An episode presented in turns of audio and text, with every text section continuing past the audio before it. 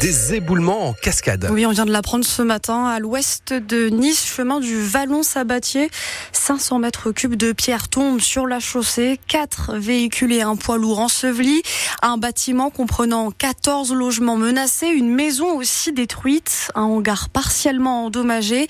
Huit personnes vont être relogées. Hier déjà, euh, plusieurs routes effondrées dans le département, comme euh, la basse corniche coupée dans les deux sens. Alors entre le port et l'avenue Jean-Laurin, vous ne pouvez ni rouler en voiture ni monter dans le bus. Autre conséquence de ces intempéries, le corso carnavalesque de Nice, initialement prévu ce soir, est reporté à demain 20h30. Mais d'autres se frottent les mains avec cette météo. Oron et Valberg sont comblés. 40 cm de neige, de tombée en 24 heures à Isola et ça continue aujourd'hui. Un mètre prévu. Mais ce manteau neigeux est instable. Prudence, le risque avalanche est important. Niveau 4 sur 5. Alors Arthur Fradin, on fait attention. Jean-Christophe de Sens, le directeur des stations Nice-Côte d'Azur, préfère prévenir. Le risque reste élevé, notamment sur la station d'Isola 2000, parce qu'on a un retour d'Est, une lombarde qui se met en place et euh, il est prévu un épisode neigeux encore important, important et conséquent. Avec la lombarde, ce vent d'Est qui pousse la neige qui tombe régulièrement et n'a pas forcément eu le temps de se fixer, il le dit, vaut mieux ne pas jouer les têtes brûlées. Qu'on appelle la clientèle bien sûr à la plus grande prudence. Il faut absolument rester sur les pistes ouvertes et balisées et surtout ne, ne pas faire de hors-piste euh, dans ce, dans ce contexte. On appelle vraiment la clientèle à, à rester très prudente. D'autant que ce n'est qu'une question de temps puisque d'ici demain ou jeudi, le ciel devrait être plus clément et dès la fin de semaine ou la semaine prochaine avec tout ce qui est tombé, vous pourrez peut-être profiter d'un joli brin de soleil sur un beau manteau blanc bien stabilisé. À Isola 2032 pistes sont ouvertes sur 44 au total. Un collège niçois suscite des remous jusqu'au gouvernement. L'établissement privé musulman hors contrat, baptisé Avicenne, est pointé du doigt par la ministre de l'Éducation nationale, Nicole Belloubet, demande sa fermeture pour une question de financement opaque, contraire à la loi anti-séparatisme. Mais alors, Fabien Fourel, quel est donc ce collège dans lequel une centaine d'élèves étudient c'est un petit établissement lancé en 2015, adossé à la mosquée de l'Ariane et dont l'imam fait partie des directeurs. C'est d'ailleurs lui, Othman Awissaoui,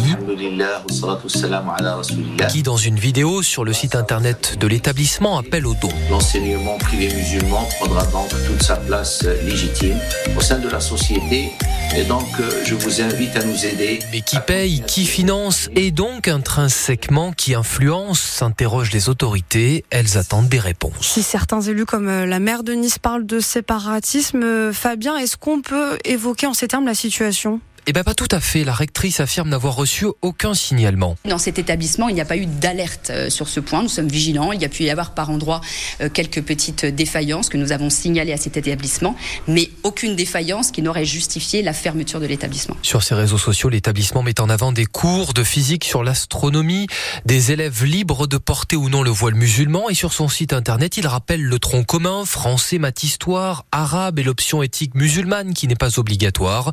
Le collège lance la contre-attaque et rencontrera le préfet dans les prochains jours. Cet établissement privé affirme détenir un taux de réussite de 92% au brevet des collèges. Image glaçante dans un quartier résidentiel de Cagnes-sur-Mer, habituellement si calme. Un corps sur un brancard recouvert d'un drap blanc. Dans un appartement du Val-Fleury, une femme est retrouvée morte hier. Son conjoint, alcoolisé sous l'emprise de stupéfiants, appelle les secours. L'homme de 46 ans est placé en garde à vue pour homicide volontaire sur conjoint. Il y a 10 ans, il avait déjà été condamné pour des faits de violence conjugale sur une autre compagne. Deux ans après un meurtre au Moulin à Nice, trois personnes mises en examen. Décision du procureur de la République hier. À l'époque, un homme de 20 ans a été tué par balle près de la place Amaryllis au niveau du point de deal qu'on appelle la laverie.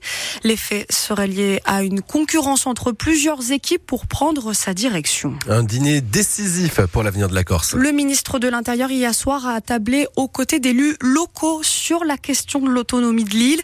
Gérald Darmanin entrevoit un consensus. Il parle de trois grandes avancées, comme l'inscription de la spécificité linguistique et culturelle de la Corse dans la Constitution. Ce projet doit maintenant être présenté à l'Assemblée corse.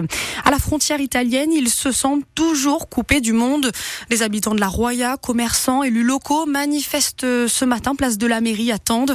Après un énième report, ils réclament toujours une date d'ouverture du tunnel de Tende. Ce ne sera pas en juin comme prévu. L'adjoint à la ville de Tende sera notre invité juste après ce journal. Devrons-nous faire une visite médicale tous les 15 ans pour garder notre permis de conduire Le Parlement européen se penche justement sur cette question aujourd'hui. Près de 60% des Français y sont favorables selon une étude IFOP. Pour l'association 40 millions d'automobilistes, c'est tout simplement de la discrimination envers les plus âgés. L'association a lancé une pétition. Les vaches et brebis reçoivent la visite du Premier ministre Gabriel Attal. Va-t-il se faire chahuter comme son président ce week-end au Salon de l'Agriculture Le Premier ministre fera peut-être la rencontre de nos agriculteurs maralpins. Plusieurs filières sont représentées. Le maraîchage, l'horticulture ou l'élevage bovin. Fermées à cause des vacances scolaires, les écoles niçoises en profitent pour se refaire une beauté, comme celle de la Corniche fleurie, Pasteur ou encore Rosa Bonheur. Un coup de, peinture, une rénovation énergétique ou encore un verdissement de la cour de récréation. Pour ces travaux, la municipalité a déboursé 450 000 euros.